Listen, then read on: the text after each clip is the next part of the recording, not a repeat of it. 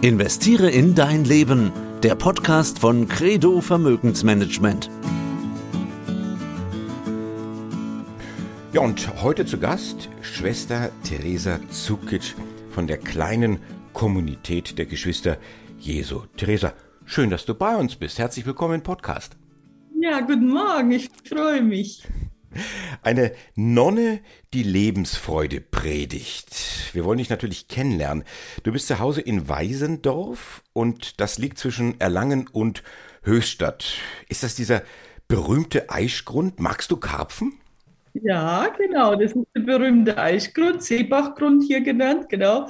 Wir sind in Oberlindach, das ist, gehört hier zu Weisendorf und hier sind viele Weiher, ich mag auch Karpfen und viele Störche. Wir sind wirklich idyllisch, aber wir haben wirklich nur fünf Minuten zur Autobahn, von daher ist es recht schön hier. Mhm. Und Gastgeber dieses Podcasts ist Wolfgang Jutz von der Credo Vermögensmanagement GmbH in Nürnberg. Grüß Gott, Wolfgang, wie geht's dir? Ganz gut. Ich bin ähm, freue mich, dass wir jetzt diesen Podcast zusammen haben und ich freue mich auf ein spannendes Gespräch.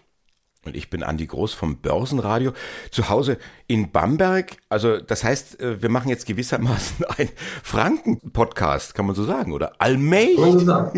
Genau. Aber ähm, ich, ich gestehe, ein, ein echter oder waschechter Franke bin zumindest ich nicht. Zwar geboren in Erlangen, aber meine Eltern sind dann waschechte Berliner. Das heißt, mir fehlt äh, vollends der Bezug zur fränkischen Zunge. Wie sieht das bei dir aus, Theresa? Du kommst ursprünglich aus Kroatien. Also mit Kroatien verbinde ich Natur, Berge und natürlich Winnetou. Ja, die Filme mit Winnetou und Lex Barker, die wurden ja an den Plitwitzer Seen gedreht. Ähm, wie bist du denn nach Deutschland gekommen? Ja, und ich verbinde natürlich vor allem das Meer. Ne? Ja, mein Vater war Fußballspieler, in den 70ern war das schon. Und er ist entdeckt, so kamen wir nach Deutschland. Aber ich bin in Weinheim an der Bergstraße aus, aufgewachsen, also badisch, lieber badisch als unsympathisch. Ne? Bin dann in Hessen, äh, war ich im Kloster und dann inzwischen in Franken gelandet. Hm, in deiner Jugend warst du Leistungssportlerin? Also Turnen war dein Ding. Das ist auch irgendwie eine Parallele, stelle ich gerade so fest zwischen uns beiden. Ich war auch mal Leistungssportler. Mir sieht man es nicht mehr an, Triathlet. Jetzt erzähl mal, was hat dich damals gereizt, an einem, glaub, zehn Zentimeter schmalen Balken in luftiger Höhe Salti zu schlagen? Ja, es war ganz interessant. Meine Mama dachte, wenn wir in so einem Turnverein wären, könnten wir schneller Anschluss bekommen, nicht? Und es war aber ein ganz normaler Turnverein mit halt äh, nicht, also äh, und die haben aber schnell gemerkt, dass ich Talent habe, haben mich dann empfohlen und dann bin ich nach Vierenheim und das war richtiger, äh, ja, Turnverein. Ja, und ich habe dann, ich muss sagen, ich bin da so reingewachsen und der, und der Schwebebalken hat mir immer schon gereizt. Und ähm, ich wurde ja dann mal hessische Meisterin sogar da drauf. Also es war einfach äh, mein Gerät, muss ich sagen. Und mein Vater, ganz verrückter Kerl, hat mir dann sogar zu einem, meinem Geburtstag einen Schwebebalken in den Garten bauen lassen. Und äh, dann konnte ich natürlich jeden Tag, konnte ich dann natürlich mitwirken da. Üben und trainieren, das war natürlich großartig. Ja, großartige Vater, der, der sowas macht. Das machen die, die Väter für ihre Töchter. Also ich, ich, ich lerne so, du hast ein ganz normales Leben geführt mit, mit Sport, mit Schule und, und, und mit Freunden, Freundinnen, also auch mit Jungs dann letztendlich, oder? Ja, sagen wir mal so, ich bin ja dann nach dem Kunstturnen wegen meiner Hand musste ich aufhören die Leichtathletik und natürlich äh, war ich da auch badische Meisterin Mehrkampf und ich wollte dann Spitzensport machen. Aber es war halt so, immer wenn Jungs Interesse hatten, äh, kam irgendwann entweder ich oder dein Sport. Und Entschuldigung, das war mir natürlich mein Sport mehr wert als irgend so ein Junge. Also von daher ähm, hatte ich einfach gar keinen Sinn und auch gar keine Zeit, mich da in Diskus oder irgendwo rumzutreiben. Ich wollte schließlich Erfolg haben. Also von daher hatten die Jungs nicht so viel Chance, aber allein wegen meinem Sport. Wolfgang, bist du eigentlich ein echter Nambrecher? Nein, ich komme ursprünglich aus Hannover und habe dann ja viele Jahre in Magdeburg gelebt und ähm, mit Sport verbindet mich im Grunde genommen ähm, nur das Fahrradfahren und ähm, das Laufen, aber jetzt nicht äh, so wie du beim Triathlon, sondern da sind 10, 15 Kilometer Fahrradfahren und 5 Kilometer Laufen. Also das ist ja aber trotzdem irgendwo unglaublich, was sich hier für drei Menschen treffen, äh, sportlich äh, in Franken, aber alles irgendwo Beutefranken, habe ich so den, den Eindruck. Und äh, äh treffen sich jetzt dort, wo es wo es richtig schön ist. Dann haben wir ja noch das Motto Fitness fürs Vermögen, wo wir eben halt ähm, in der Vermögensanlage viele ähm, Eigenschaften, die man im Grunde genommen für einen Sport braucht, durchhalten, kämpfen, dran festhalten, Ausdauer. Das ähm, verbinde ich halt dann auch mit der Vermögensanlage. Hm, und, und sicherlich auch mal irgendwo auf die Nase zu fallen, oder? Das ist genau. Theresa dir ja auch passiert, vermute ich mal. Also ja, aber ich muss sagen, dass ich eben vom Kunstturnen es ging ja drum, da hat man ja auch Ballett, ne? Es ging ja drum äh, auszustrahlen. Ne? Man hat es als Kind eigentlich gelernt, wenn es losgeht, ne?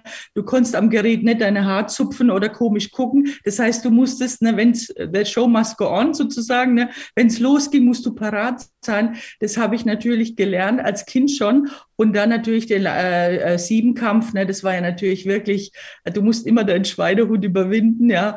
Und, äh, und das Schöne bei der Leichtathletik ist ja auch, wenn du deine Bestleistung schaffst, ne, hast du immer gewonnen. Ob du Erster oder Fünfter wirst. Das heißt, äh, äh, man kämpft nicht gegeneinander eigentlich, ne, man möchte schon gewinnen, aber im Grunde, äh, wenn du dein, dein Bestes geschafft hast an dem Tag, warst du immer genauso Sieger. Und das war das Schöne, fand ich immer daran. Mhm. Man lernt halt viel. Man äh, lernt durchzuhalten und äh, da geht es nicht drum, äh, wenn, wenn jetzt irgendwie, wenn dich heute nicht wohlfühlst, gell, heute geht es nicht, sondern du hast immer dein Bestes gegeben. Und das, äh, glaube ich, ist eine Schule fürs ganze Leben. Mhm. Was war denn deine, deine Lieblingsdisziplin? Das ist ganz interessant, Hochsprung und Kugelstoßen. Ich war mal badischer Vizemeister im Hochsprung und im Kugelstoßen. Und weil ein Mehrkämpfer ja meistens sind das Parallelzeiten, gell? Also ich weiß mal die süddeutschen Meisterschaften, da bin ich in vier Disziplinen äh, gestartet und immer war entweder ein Vorlauf, während ich schon springen musste oder äh, weil die meistens so parallel waren. Und dann äh, habe ich nur noch einen Versuch gehabt, glaube ich, in dem Vorkampf, ob ich überhaupt, ne, weil ich gerade beim bei dem Vorlauf war. Ich bin da hingelaufen, angelaufen und hatte es und sofort sofort hat es geklappt, gell? Und dann musste es schnell zum Hochsprung, gell? Dann wurde es schwierig mit dem Kugelstoß, weil die Schuhe immer wechseln muss. Also manchmal war es wirklich Stress, aber man, ich bin halt dann nur in den einzelnen Disziplinen aufgetreten. Aber Hochsprung war eigentlich immer schon meins mit 1,72, glaube ich. Damals in der Jugend bin ich äh, da ganz gut äh, gewesen und äh, Kugelstoß hat mir auch einfach äh, Spaß gemacht. Ja, Wahnsinn, 1,72. Also das ist, äh, das ist ja über Körpergröße, nehme ich mal an, oder? Wie, wie groß bist du? Genau 1,72, ja. Ich bin auch mal über meine Körpergröße gesprungen, aber da war ich ein ganz kleiner Bub. Da war ich, glaube ich, so 1,38 groß und habe die 1,40 geschafft und war wahnsinnig stolz gewesen. Also das ist ja hier ein, ein, ein Sportpodcast und äh, unsere, unsere Hauptakteurin Theresa hat dann ein Erlebnis gehabt. Ja, wie wurde dann aus der Sportlerin äh, Theresa die Schwester Theresa? Was ist passiert? Ja, ich bin auf ein Sportinternat gekommen in Hessen und wollte eben mein Abitur machen und eben äh, wirklich äh, Leistungstraining eben äh, machen. Und äh, ja, und eigentlich war für mich alles verplant nachher, Sport studieren, Trainerin und so weiter. Und ja, und dann kam eben eine Nacht, die mein Leben völlig auf den Kopf stellte, war meine Freundin, die war 400 Meter Läuferin, die mit mir äh, gewohnt hat, die hatte ein, ihr Zimmer umgeräumt und wollte ein paar Bücher aussortieren und sagt, ich leg dir mal was hin, wenn du was davon haben willst. Und äh, mitten in der Nacht wache ich auf gegen zwei Uhr früh und kann nicht mehr schlafen. Wälz mich im Bett, höre Queen, meine Lieblingsgruppe und dann denke ich, komm, lese was, vielleicht bist du wieder müde. Ich hatte nämlich am nächsten Tag eben Basketballspiel in der Schule und ich greife zum erstbesten Buch und es war die Bibel. Und ich hatte wirklich noch nie in die Bibel geschaut. Ich war, wir waren nicht getauft. Wir haben nicht äh, kein Christentum praktiziert. Ich kannte Gott nicht und ich schlag da irgendwo auf und erwische da die Bergpredigt. Was ist das denn? Und wie ich den Satz lese, selig, die ein reines Herz haben, denn sie werden Gott schauen, werde ich wirklich existenziell berührt. Denn ich denke, wenn, wenn das, äh, ja, wie, wie, wie ist das möglich? Und lese weiter. Und wie ich dann den Satz lese, wenn ich alle auf die rechte Wange haut, haut die linke hin, da habe ich gedacht, na, das ist ja verrückt, wie willst du denn so leben? Ach, hat's dir gefallen? Schlag doch noch mal zu. Aber dann dachte ich mir, wenn du das könntest, das wäre eine Macht, eine Macht der Liebe, äh, wenn du keine Angst haben, äh, das wäre hieß, du hast keine Angst vor dem anderen Und das Verrückte war, dass genau am nächsten Tag in diesem Basketballspiel ich sehr bös gefault wurde. Und früher hätte ich dir bestimmt Revanche gezeigt.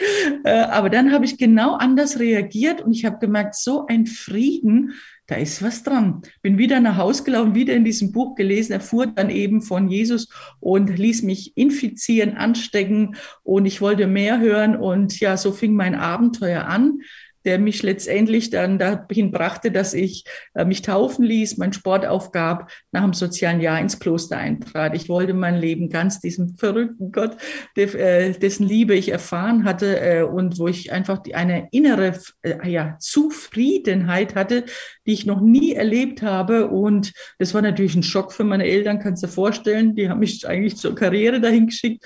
Und für alle war es ein Schock. Glaubst du wirklich, ein Mann mit weißem Bart im Himmel? Ich habe gesagt, nein, ich glaube an den lebendigen Gott.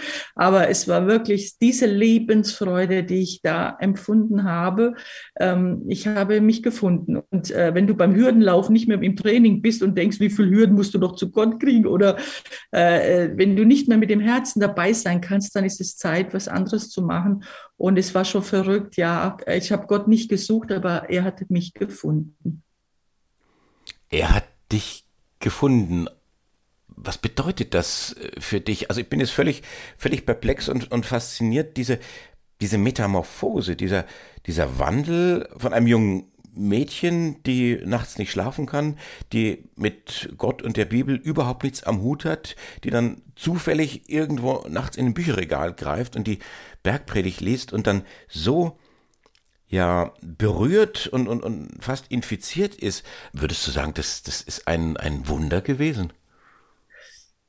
Gott ist mir begegnet. Ich meine, es ist einfach so gewesen, dass ich einen, äh, ich habe mich empfunden wie in einem, wie sagt man, es gibt ja beim Sturm so ein Auge, ne, wo da völlige Stille ist. Und so habe ich mich empfunden. Ich habe einen Frieden, eine, eine Liebe empfunden, äh, die ich in meinem, also meine Mama hat mich abgöttisch geliebt, ja, aber es war eine Liebe, eine Gegenwart, dass ich einfach so fasziniert war und ich habe dann gesagt, äh, ich habe ja noch gar nichts für dich gemacht und empfange so eine Liebe, ja, und äh, äh ich war fassungslos, dass es sowas gibt. Also man kann es Wunder nennen, manche äh, nennen es Bekehrung, ähm, aber hätte ich dies nicht erlebt, würde ich hier nicht als Schwester sitzen, äh, 36 Jahre später. Also muss es schon was gewesen sein, das mich umgehauen hat. Es hat mich wirklich berührt und umgehauen und ähm, ja, es, ich, man kann es ja Wunder nennen, aber auf jeden Fall äh, hatte, ist es eine Begegnung gewesen mit dem mit dem Glauben, mit Gott, mit der Bibel. Mit, ich habe ja die ganze Nacht gelesen und von diesem Jesus gehört und wie er gelebt hat, was er, ich konnte mir nicht vorstellen, wie man so einen Menschen umbringen kann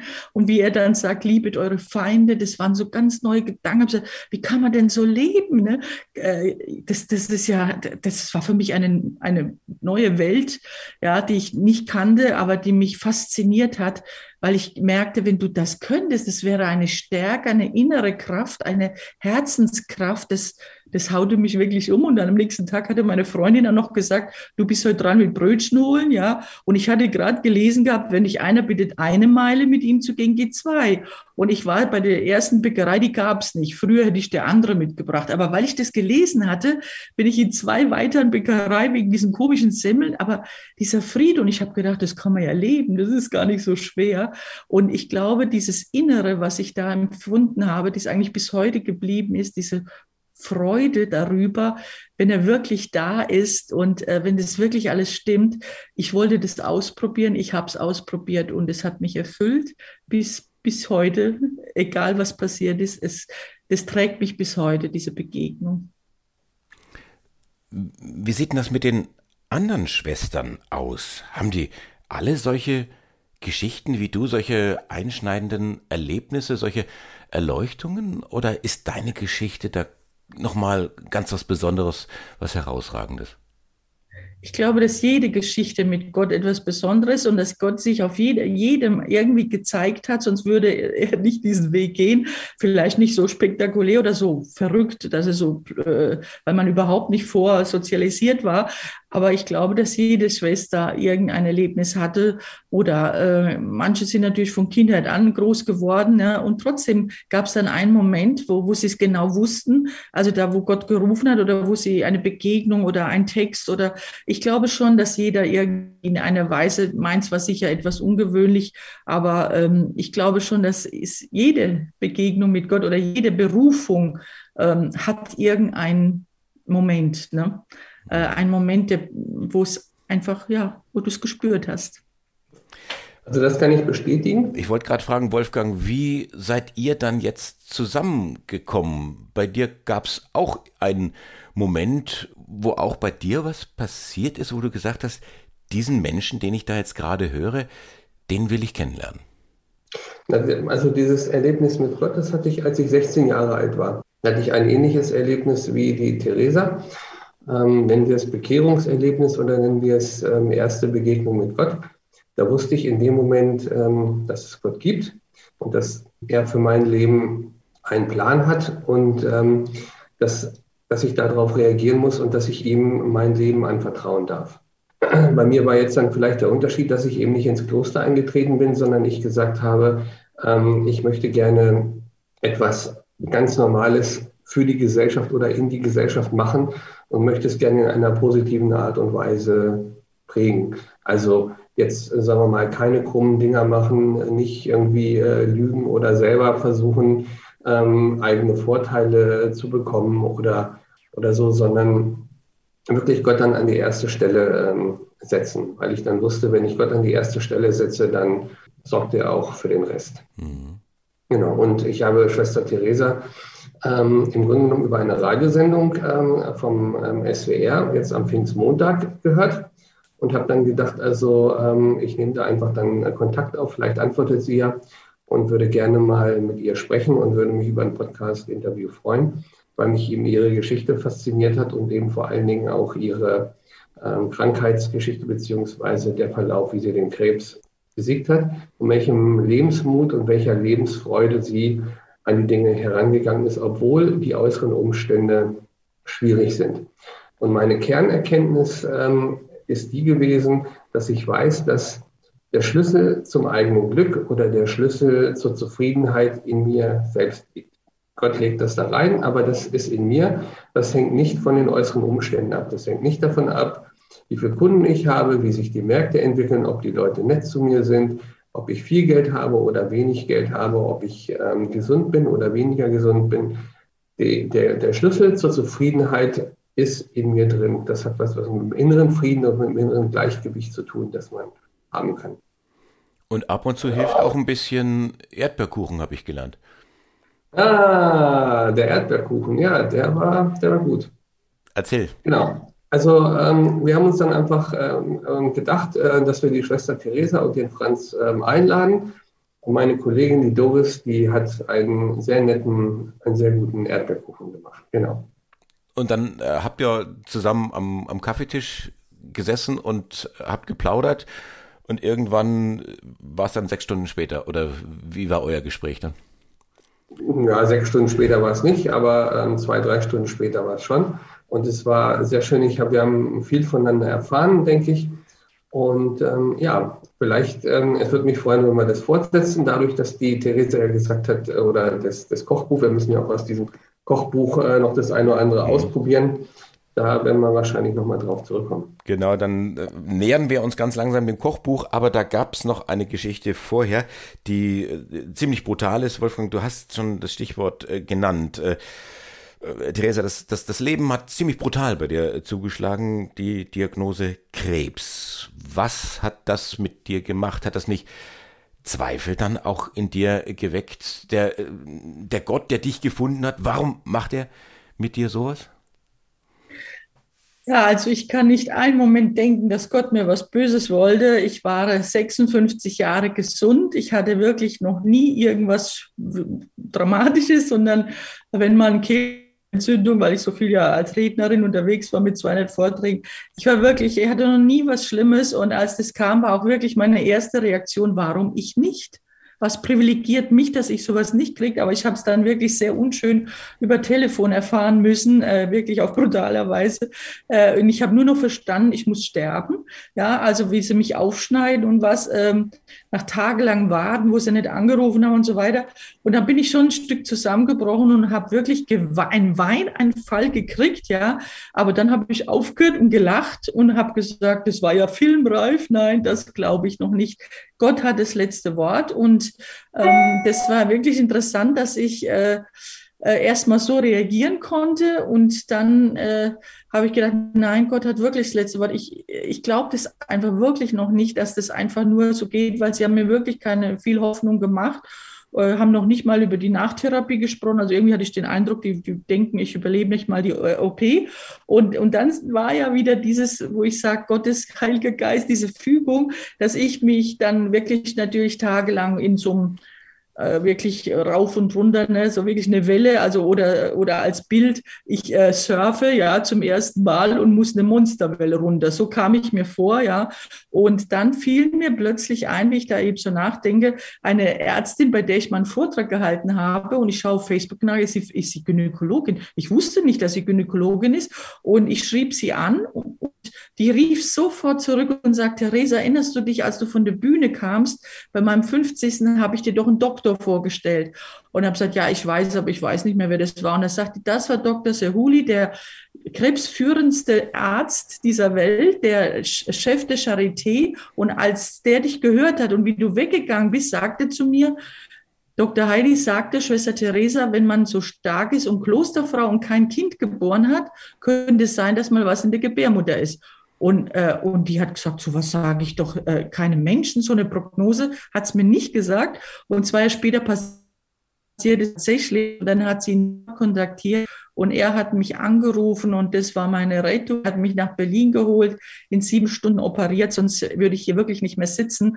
Und wir, er ist so ein großartiger Mensch, ähm, der immer sagt, man muss auf die Herzenshöhe der Patient. Und durch diese ungewöhnliche Begegnung, die wir hatten oder diese Prognose, sind wir halt sehr befreundet geworden, haben viel philosophiert, weil wir irgendwie beide Menschen lieben und, und, und einfach äh, ermutigen wollen. Und dann habe ich halt freiwillig ähm, die Chemotherapie Therapie gemacht und die Bestrahlung, das war schon eine harte, harte Zeit. Aber ähm, ich durfte halt oder musste halt gucken, was ich wie ich mich ernähren kann, was ich, was ich gut essen kann. Und dann war ich schon immer eine Hobbyköchin. Also habe ich mal die ganze Krebsliteratur gelesen und wie ich dann probiert habe, angefangen zu kochen, habe ich dann ihm meine Gerichte geschickt. Wir waren schon sehr, also über WhatsApp immer verbunden. Und plötzlich schickt er mir seine. Und ich wusste nicht, dass er auch Hobbykoch ist. Das wusste ich nicht.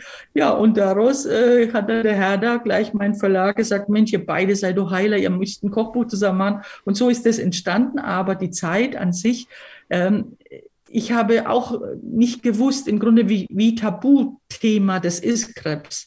Ich habe es erst da kennengelernt, muss ich sagen. Und ich habe ja von Anfang an alles öffentlich gemacht, weil was soll ich mich verstecken? Die Menschen haben mich jeden Tag verfolgt, was ich tue. Und jetzt eben habe ich diese schwere Zeit. Und ich habe ihn versucht, trotzdem jeden Tag Mut zu machen. Ähm, denn so habe ich es empfunden. Ich habe nicht empfunden, dass Gott mir was will. Und ich muss sagen, ich bin dankbar, überlebt zu haben. Das ist aber nicht das Erste, warum ich dankbar bin. Das erste ist, dass ich eben, wie du gerade gefragt hast, eben nicht Zweifel bekommen habe, sondern dass ich eigentlich gesagt habe, jetzt will ich überprüfen, ob das stimmt, was ich den Menschen die ganze Zeit gesagt habe, ob das wirklich stimmt. Und äh, ich habe es erfahren dürfen, dass Gott wirklich einem beisteht. Und ähm, ich musste meinem Gehirn halt beibringen. Es gab halt Tage, die waren schwer. Ich meine, wenn du an der Kloschüssel sitzt und Gott, zum Glück hatte ich das selten, aber ich sage nur, ähm, es gibt schwere Stunden am Tag und es gibt schöne Stunden. Und meinem Gehirn beibringen, an diese schönen Dinge zu denken und nicht nur immer an die schlimmen. Und das ist ein Prozess gewesen. Und die Chemo hat ja auch viel, ne, meine, ich konnte fünf Vorträge auswendig, ja, und plötzlich wusste ich es nicht mehr, ja. Äh, und ich musste das alles wieder in mein Gehirn kriegen oder so weiter. Also ich musste wieder laufen lernen, ich musste wieder so viele Dinge. Aber ich muss echt sagen, ich hatte eine Lebensfreude in mir immer noch, egal wie schlimm es war, weil ich einfach sagte, Gott wollte, dass es entdeckt wird, dass ich gerettet werde und er hat was damit vor. Also ich könnte mir nie vorstellen, dass mein Gott, äh, weil ich glaube nicht, dass das Strafe ist oder dass er, oder wie manche sagen, du hast zu viel gearbeitet oder sowas. Ich habe das doch mit Vergnügen gemacht so ein liebender Vater tut sowas nicht. Der tut es nicht, einem Kind erst ein, äh, eine Krankheit schicken oder ein Erdbeben und hinterher sagen, jetzt rette ich dich. So ein liebender Mensch würde das schon nicht tun ab seinem Kind. Und deswegen konnte ich nicht einen Moment glauben, dass er mir was will, sondern das Gegenteil. Er hatte was damit vor. Und ich kann jetzt schon sagen, der Krebs war ein Geschenk für mich, weil ich die Menschen noch besser verstehen kann. Nur wenn du das wirklich selber alles mitmachst, von Operationen, von diesen Problemen mit der Verdauung. Mein Darm war ja sieben Stunden außerhalb. Ne? Das waren ja alles so Schwierigkeiten von dieser Chemotherapie, von der Müdigkeit. Ich bin ja einfach eingeschlafen am Tisch hier, ja. Äh, und dann hat halt meine Gemeinschaft gelacht. Oder als die Glatze, als die Haare ausfielen. Du hast im Mund gehabt. Da habe ich gesagt, Schwester, bitte mach's ab. Ich habe das öffentlich gemacht. Ich wusste ja nicht, wie viele Menschen ich damit ermutige. Aber wie ich mich da zum ersten Mal gesehen habe, habe ich natürlich geweint sein. Und ich wusste ja, die wachsen wieder, aber das war einfach ein Brandzeichen. Glatze heißt Krebs. Glatze heißt Brandmagung für diese Gesellschaft. Und es gibt einfach diese Vorteile. Und das hatte ich ja auch geglaubt. Wenn du hörst, du hast Krebs, denkst du, du musst sterben. Das stimmt aber nicht. Das ist nicht ein Todesurteil, sondern das ist ein weiteres Abenteuer deines Lebens. Das ist eine Herausforderung. Und, ähm, und in, in meinem ganzen äh, Leben, mein ganz, sagen wir mal, mein Puzzle, mein ganzes Lebenspuzzle war, ist es der Krebs ein schwarzer Stein aber das andere ist bunt und schön gewesen. Und, äh, und so habe ich es gesehen. Ich habe mich nicht gesehen als jetzt die krebskranke Schwester Theresa, sondern Schwester Theresa, die jetzt gerade mal Krebs hat. Und, ähm, und so habe ich das angegangen. Ich habe gesagt, es wird nie die Nummer eins meines Lebens sein, meine Krankung, sondern immer seine atemberaubende Liebe Gottes. Und so ist es bis jetzt geblieben. Und ich danke Gott, dass er mir diesen Lebensmut äh, äh nie hat nehmen lassen. Ich habe verrückteste Sachen gemacht, während ich krank war. Und das hat mich ermutigt, weil ich wieder für andere und nicht um mich selber herumgekreist bin. Und ich glaube, das war das. Ich konnte Gott vertrauen immer und, das, und ich danke ihm dafür. Es war hart, aber ich bin dankbar. Ich kann Menschen noch viel mehr unterstützen. Hm. Also mir ist jetzt mehr als einmal kalt den Rücken runtergelaufen. Diese auch so eine Art Wechselbad der Gefühle, auch wie, wie du das so beschreibst und sagst, ja, äh, Leute, ich war ganz unten, aber letztendlich hat mir das auch viel gezeigt und, und, und geöffnet und äh, einer meiner Gedanken war gewesen, man, äh, warum muss es Krebs sein? Das hätte auch ein Beinbruch sein können, oder? Ja, klar. Ja, klar, die volle Ladung hätte nicht sein müssen. Und äh, vor allem, als ich dann von meinem Arzt erfuhr, dass man das vorher gar nicht hätte merken können. Ich hatte so einen komischen Tumor, den hätte man vorher auch nicht entdecken können. Das heißt, selbst wenn ich zur Vorsorge tausendmal gegangen wäre, das hätte man nicht entdecken können. Und äh, ja, ich, man kriegt im Leben nicht die, diese Warum. Aber für mich war es nie eine Sinnfrage, die Geschichte, sondern eine Wie-Frage. Wie Gott mir helfen. Und ich muss jetzt echt sagen, ähm, Allein schon, dass ich jetzt keine Angst mehr habe, denn ich hatte wirklich Angst genug für drei Menschenleben, muss ich echt sagen. Für drei Menschenleben, ja, ich weigere mich, noch wieder irgendwie Angst zu haben, auch nicht vom Herrn Putin oder so einer Atombombe oder vor irgendwas. Selbst wenn ich jetzt bei der Nachuntersuchung, wenn er wiederkäme, was ja viele immer wieder schreiben, alles Gute und ne, hoffentlich geht's gut und so. Das ist ja immer die Angst bei den Kranken, Krebskranken, ja, sobald die nächste Nachuntersuchung kommt, ne, hoffentlich ist er weg. Ich muss echt sagen, ich, ich, ich tue meinen Kopf damit damit gar nicht belasten, weil ich bin überzeugt, dass ich äh, gesund bin. Und wenn er wiederkommen würde, wüsste ich jetzt mit umgehen. Dann ist es einfach so, ob ich jetzt dieser Tag, wenn er vergeht, der kommt nie wieder. Mhm. Der ist einmalig und entweder mache ich was draus, ja. Und selbst als ich krank war, habe ich was draus gemacht. Als ich am Muttertag, ich war wirklich den ganzen Tag im Bett, also habe ich ja eine Aktion gemacht. Ich rufe die Mütter an da draußen, ne? von Hamburg bis Bozen. Ne? Ihre Kinder haben gesagt, ach, meine Mutter ist so ein Fan von ihnen. Und ich habe die, ne? und ich habe einfach angerufen, gesagt, ist da die allerbeste Mama der Welt? Hier ist Schwester Theresa. Was? Die Schwester Theresa? Ja, ich konnte so eine Freude machen oder meine Bärenaktion oder oder ja. Das heißt, ähm, ich hatte jeden Tag verrückte Ideen und, und es ist so schön zu leben. Und ich muss sagen, diese Krankheit hat mir wirklich die Angst genommen, denn was, was soll's, ob ich jetzt fünf Jahre oder 50 Jahre lebe? Ob, oder stellt euch vor, wir können 500 Jahre leben, 500 Jahre Zähne putzen, Waschbügel, manche Leute ertragen 500 Jahre, meine Güte. Also ich meine, was wir in einem Menschenleben nicht an Zufriedenheit schaffen, schaffen wir auch nicht in 500 Jahren. Also heißt für mich jeden Tag, ob du gesund oder krank, ob es dir gut oder schlecht geht, es ist ein Tag deines Lebens, mach das Beste draus und denk dann an die guten Stunden wieder. Und ich nehme mir jeden Tag vor, wirklich äh, etwas, worauf ich mich freuen kann. Und das ist meine Lebensfreude und die kann mir eigentlich keiner nehmen. Und ich muss sagen, ich bin einfach verliebt in Gott und den Menschen und in mein Leben. Deswegen habe ich immer gesagt, mein Leben ist mein Hobby. Ja, äh, ich lebe einfach so gern und äh, und das möchte ich den Menschen einfach sagen. Äh, verschieb nicht, ja. Wir verschieben ja immer gell, auf die Rente, wenn Corona vorbei ist, wenn der Krebs vorbei ist, wenn der Wochenende kommt, ja. Heute, jetzt Jetzt ist der wichtigste Moment. Lebe, umarme deine Kinder, deine Frau, trag sie in, in die Küche, heb sie mal hoch, äh, sag dir Zärtlichkeiten, mach doch verrückte Dinge. Der Tag ist so unglaublich schön. Ähm, es ist ein Leben und wenn es vorbei ist, ist auch gut. Dann weiß ich, wo ich hingehe. Ja, und diese, die, diese Zuversicht, ne, die hat eigentlich der Krebs noch verstärkt. Und deswegen kann ich sagen, nein, äh, ist doch verrückt. Es ist so einmalig und wir sind da und nichts kann mich bedrohen, nichts. Ich lasse es, weil ich mich verweigere, äh, dem Macht zu geben. Wissen Sie, wir, wir geben ja dem anderen Macht, ja. Und die, und die kriegt er nicht. Und diese und die Angst, ich habe genug gehabt. Und ich sage ja immer den Leuten, wenn ihr Angst kriegt, setzt euch an die Bettkante und sagt, okay, komm mal her. Jetzt reden wir zweimal Tacheles. Mit was bedrohst du mich eigentlich? Und dann merken wir, die ist ja gar nicht da, die ist in unserem Gehirn, weil Sorgen und Angst denkt man ja, ja. Man steigert sich rein, man hört nicht auf zu kreisen darum, statt sagen Stopp.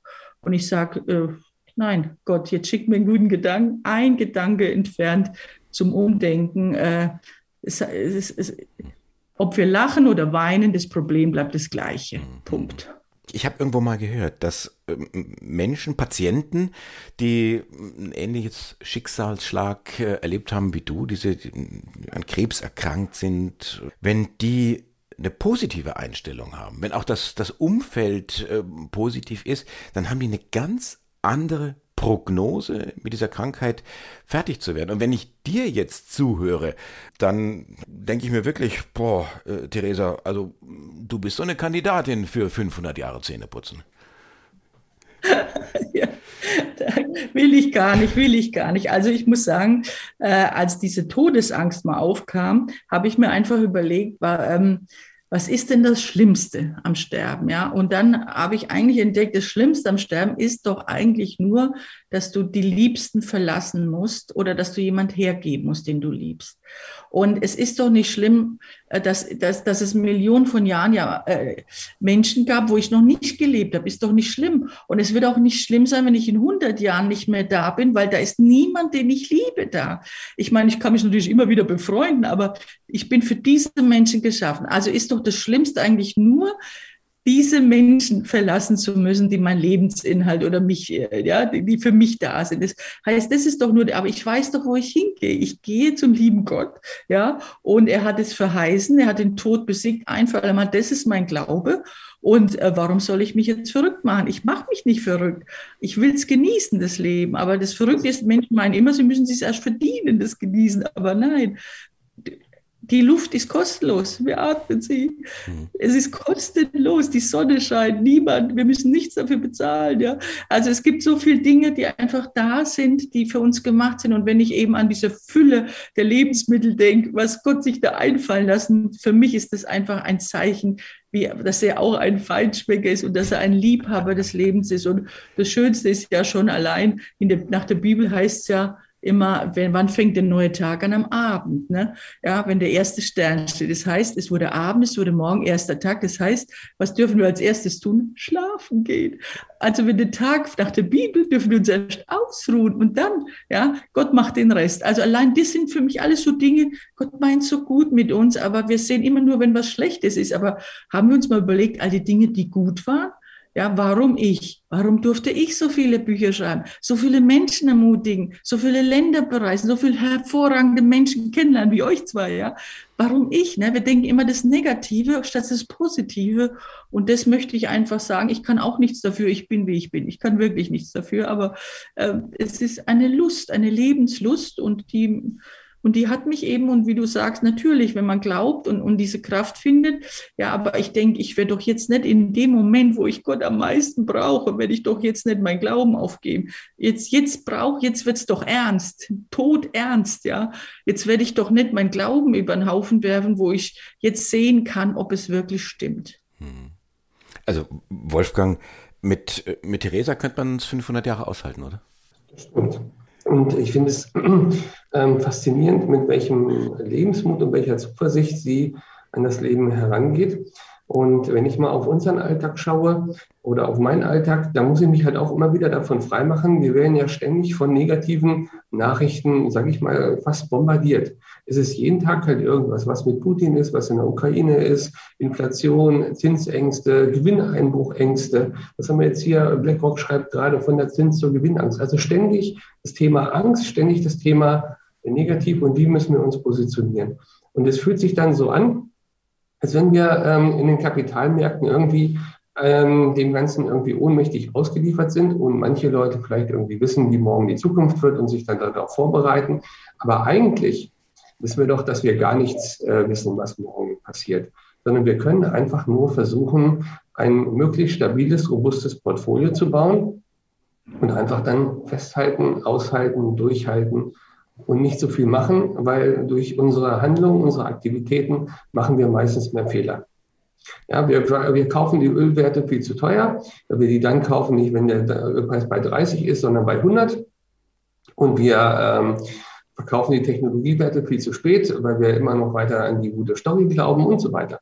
Und ähm, die meisten, und da nehme ich mich auch gar nicht mit aus, wir verhalten uns zyklisch und es ist extrem schwierig. Ich versuche es, antizyklisch zu halten, erstmal überhaupt durchzuhalten bei meiner Strategie. Und antizyklisch bedeutet mit Liquidität sukzessive in einen schwachen Markt reingehen und sich nicht beirren lassen von den Nachrichten. Und vielleicht ähm, hilft auch das Thema Essen. Theresa, du hast gesagt, äh, Gott muss ein Feinschmecker sein, so, so wie du und dein, ja kann ich sagen, äh, Freund, äh, der Professor Seholi. Ich, ich hatte so den Eindruck, da ist eine Verbindung, die mehr ist als äh, Arzt und Patient, dass es auf Augenhöhe ist. Obwohl, ich, ich weiß gar nicht, ob ich diese, diese Frage stellen kann. Ihr seid ja, was äh, äh, euer Herkunft und vor allen Dingen was euren Glauben angeht, seid ihr für den Laien Welten auseinander. Also Sehuli ist, äh, ist Moslem, du bist äh, Christin geworden und, und trotzdem funktioniert das tadellos offensichtlich. Also zum, zum ersten Mal ist er Weltmensch, muss ich sagen, ja. Und äh, äh es ist so erstaunlich. Äh, seine Eltern waren ja Analphabeten, glaube ich. Äh, die nach Berlin, er ist ja in Berlin geboren worden, gell? und seine Mama hat sogar in der Charité als Hilfsschwester da gearbeitet, ja. Und er ist wirklich von Krankenpfleger angefangen, ne, bis zum Arzt, bis Oberarzt, bis Chef jetzt der, der Klinik. Also der allein hat schon einen Weg, der schon interessant ist. Und es ist tatsächlich wahr, er wurde ähm, er ist einfach so weltoffen, aber es stimmt, er ist Moslem und das hat, aber unsere Liebe zu Gott, die hat uns wirklich immer immer äh, äh, sofort eigentlich haben wir da uns immer gleich verstanden und er hat auch so eine Demut in sich, dass er sagt, obwohl ich ihn manchmal Lebensretter nenne, aber er sagt letztendlich, was äh, hat Gott in der Hand? Ne? Ich kann auch mein Bestes nur versuchen. Ja, ich kann mir nicht einbilden, dass ich das jetzt alles war, ähm, weil ich weiß ja auch, dass für mich haben wir wirklich Tausende gebetet, also also wirklich auch für ihn. Also er weiß, dass wir getragen sind durch unseren Glauben und wir versuchen das Beste und es hat wirklich, es ist wirklich äh,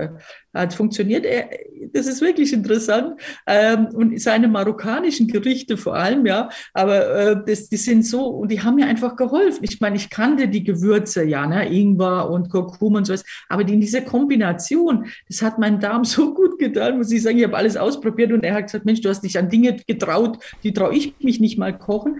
Ja, ich wollte es einfach ähm, alles ausprobieren. Und ja, aber äh, was uns verbindet, das merkt man auch bei unseren Lesungen, wir werfen werfen uns die Bälle zu, ja. Wir haben seine Frau, was ich so toll finde, es hat, äh, dieses Buch konnte nur entstehen, weil hier echte Liebe und Respekt voreinander ist. Und ähm, dass sie es wirklich bewundert, ja, und äh, wie wir uns da treffen in, mit unserem Glauben, aber auch mit unserer Liebe zum Menschen. Ich meine, ähm, ich möchte Menschen ermutigen, er möchte Menschen, er hat ja ein Buch geschrieben, ne, wie man schlechte Nachrichten gut überbringt, ja.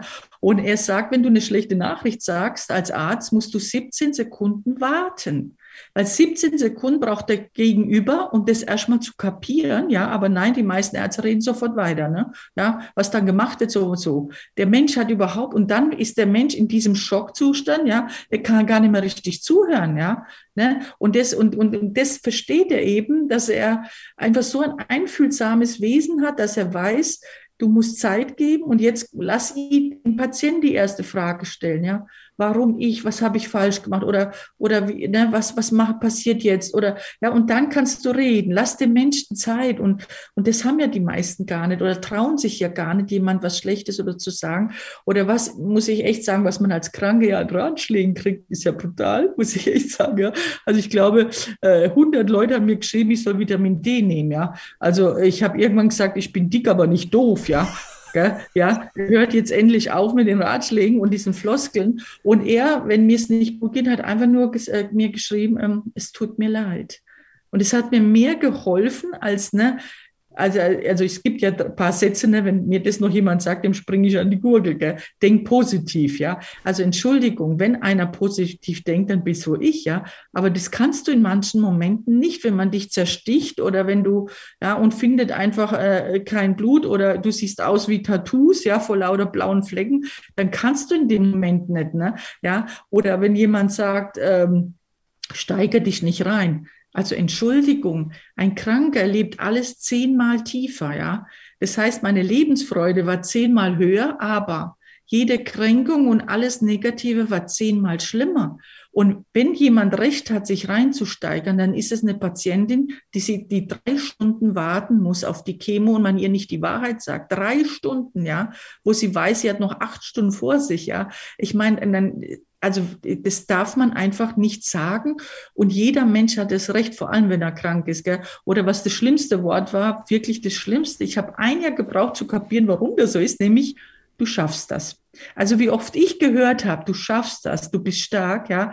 Ich habe, ich, mir hat es jedes Mal wehgetan. Ich habe ein Jahr gebraucht zu begreifen, warum das so ist, weil wenn du einen Tumor, wenn du Krebszellen in dir hast, was tun die? Die vermehren sich und wollen deinen Körper eigentlich übernehmen, auffressen, ja. Und dein Immunsystem versucht es dagegen zu halten.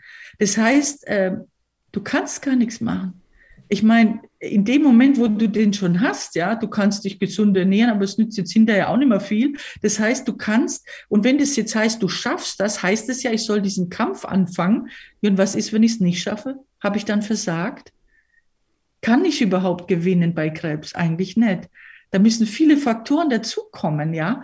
Und, äh, und, und, und, und statt zu sagen, ich du hast jetzt bestimmt schwer, das ist jetzt eine riesen Herausforderung für dich, ich bin für dich da, was auch passiert, es tut mir so leid, ja, äh, äh, auf diese Gefühlsebene der Leute zu gehen und allein deswegen schreibe ich ja mein neues Buch, auch um das den Menschen zu sagen, bitte lass die, sagt nichts, was, dann sagt einfach, ich weiß nicht, was ich dir jetzt sagen soll, ich, ja, ich weiß es nicht, ne? aber ich möchte für dich da sein. Das hilft mehr. Und, und, und er versteht das eben, der Dr. Sehuli, er versteht das eben, ist so einfühlsam, dass er das versteht. Äh, und ähm, wir haben eben diese besondere, ja, das kann man nicht machen, das ist ein Geschenk einfach, eine besondere Freundschaft, dass wir beides genießen, ja. Wir genießen das Essen, wir genießen diese Gefühle, wir sind beide, äh, haben verschiedene Heimaten, sagt er, ne. Er hat, so wie ich, Kroatien oder, äh, oder von mir aus Baden-Württemberg, weil ich da aufgewachsen bin, wir haben verschiedene Heimaten, ja. Also für mich war Heimat immer da, wo meine Mama war, weil ich von ihr so geliebt wurde. Gell? Und als ich Gott begegnet bin, ja, war überall meine Heimat, weil Gott überall da ist. Ich kann überall zu Hause sein. Und für ihn ist das auch so. Und man wird geprägt von manchen. Und es ist das Schöne, diese Weltoffenheit, immer wieder Neues kennenzulernen, neue Menschen, neue Länder. Und das ist, was uns so verbindet, dass wir so offen sind und deswegen auch für die Küche wir genießen. Und als ich dann nicht nach der Chemo, manches muss ich immer erst in den Mund nehmen, und dann merkte ich, ich kann es vertragen oder nicht, ja. Aber wenn es geschmeckt hat, oh, da habe ich da gesessen, manchmal zehn Minuten an so einem Himbeerchen, ja, weil es für mich das erste Mal, als hätte ich eine Himbeer gegessen, ja. Und das genießen, jedes, alles.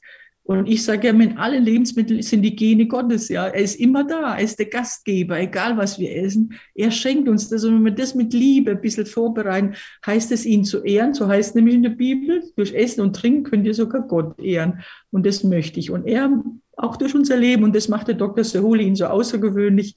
Er ist ein hervorragender Operateur, aber er ist ein Menschenfreund. Und das, das hat uns verbunden. Boah, Theresa, ich danke dir für dein Geschenk. Ich danke dir für dein Geschenk, dass du Zeit genommen hast, uns, mir zu berichten von deinem Leben, von deinem Denken, von deinen Tiefen, aber auch von deinen Höhen, wie du damit umgehst. Und ich bin tief beeindruckt und tief bewegt. Und ich sage auch dir, Wolfgang, Dankeschön, dass du uns beide, Theresa und Andi, hier zusammengeführt hast. Sehr gerne. Und ich danke euch fürs Zuhören und äh, natürlich, dass ihr mich würdig empfunden habe, dass ich in euren Podcast komme. Äh, vielen, vielen Dank, dass, dass wir uns da heute begegnet sind. Und natürlich, äh, ich bin weinerlich seit dieser Krankheit, aber ich finde es nicht schlimm man darf gerührt sein. Ich schäme mich nicht, ja. Und ich merke, ich muss manches noch ein bisschen mehr vertragen.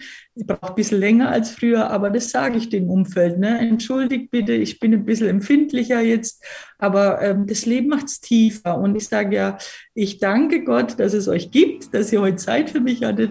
Und ich wünsche euch noch einen wundervollen Tag und denkt dran, egal was passiert, dieser Tag geht trotzdem vorüber. er ist ein Geschenk und dann machen wir doch das Beste heute wieder draus. Eine Sportlerin, eine Nonne, die Lebensfreude nicht nur predigt, sondern auch lebt und wir haben sie kennengelernt als Feinschmeckerin, Schwester Therese. Dankeschön und alles, alles Gute. Nützliches Wissen, ganz praktische Tipps und eine extra Portion Ermutigung. Das war der Podcast Investiere in dein Leben.